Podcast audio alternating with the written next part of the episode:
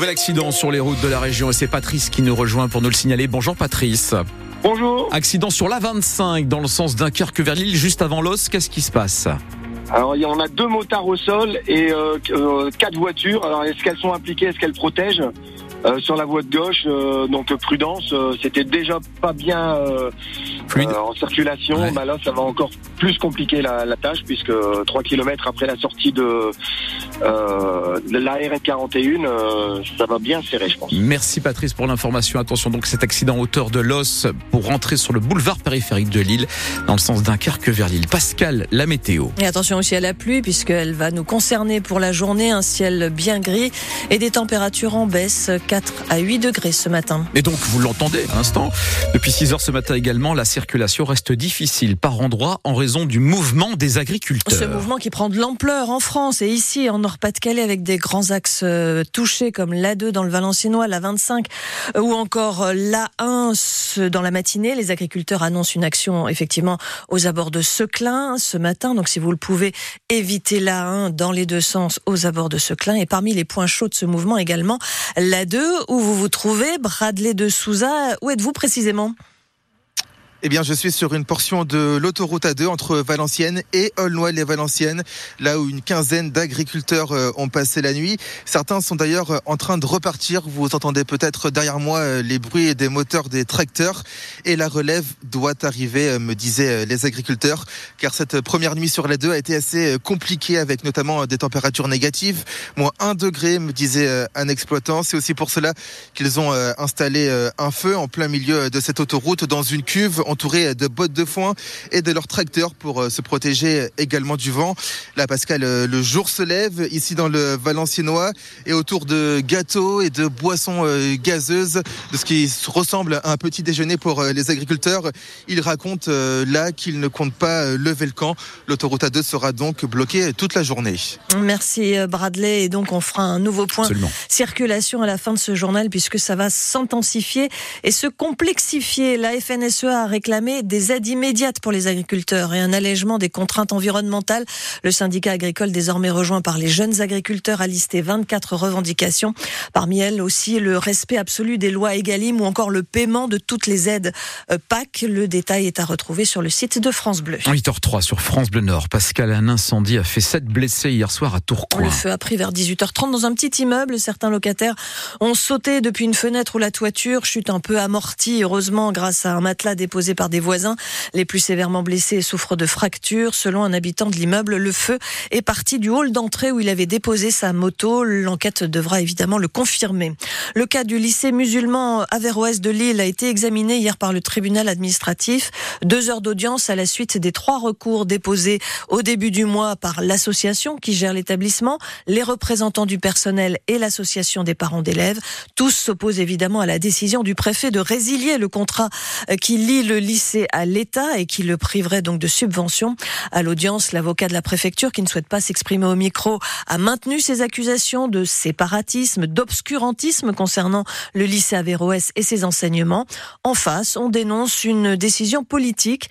Le tribunal administratif tranchera dans quelques jours, mais Éric Dufour, le chef de l'établissement du groupe scolaire Averroès, se dit plutôt confiant.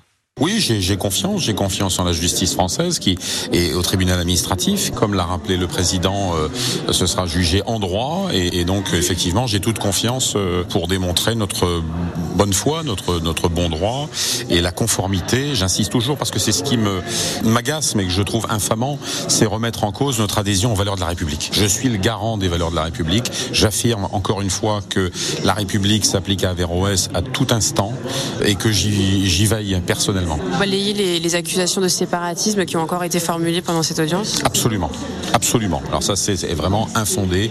Le séparatisme euh, n'existe pas chez nous. Nous, nous. nous formons des élèves à être insérés parfaitement socialement. Et encore une fois, nos 2000 anciens élèves le montrent, parfaitement insérés socialement et, et, et partie prenante euh, de la richesse de la société française. Des propos recueillis par euh, Hélène Fromanti. Le nombre d'actes antisémites en France a fortement augmenté depuis le 7 octobre, date de l'attaque du Hamas contre Israël.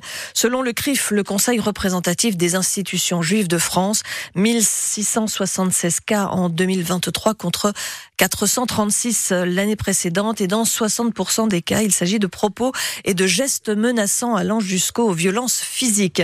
Le Conseil constitutionnel doit rendre aujourd'hui sa décision sur la loi très controversée euh, sur l'immigration adoptée au mois de décembre.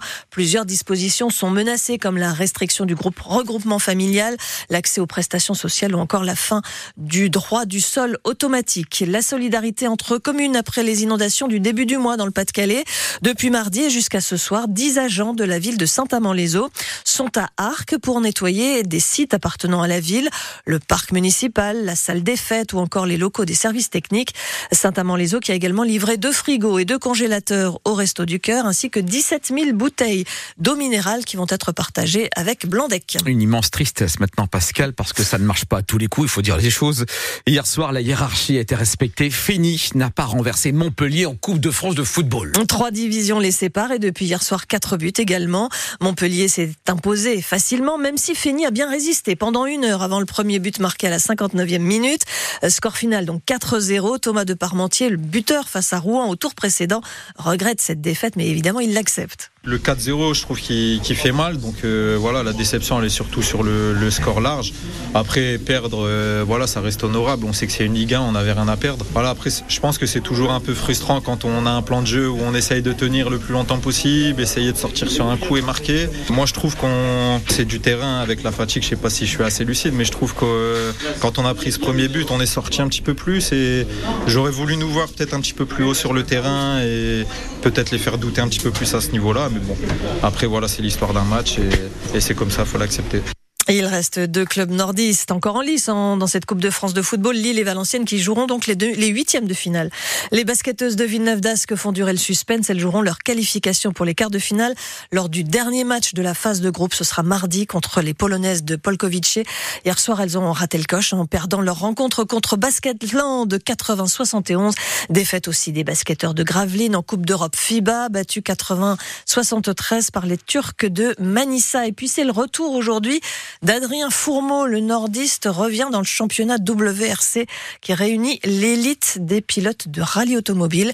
Rétrogradé en division inférieure la saison dernière après des débuts compliqués, il participe à partir d'aujourd'hui au premier rallye de la saison. C'est à Monte Carlo. Mmh. Adrien Fourmeau qui est au volant d'une Ford Puma Rallye 1.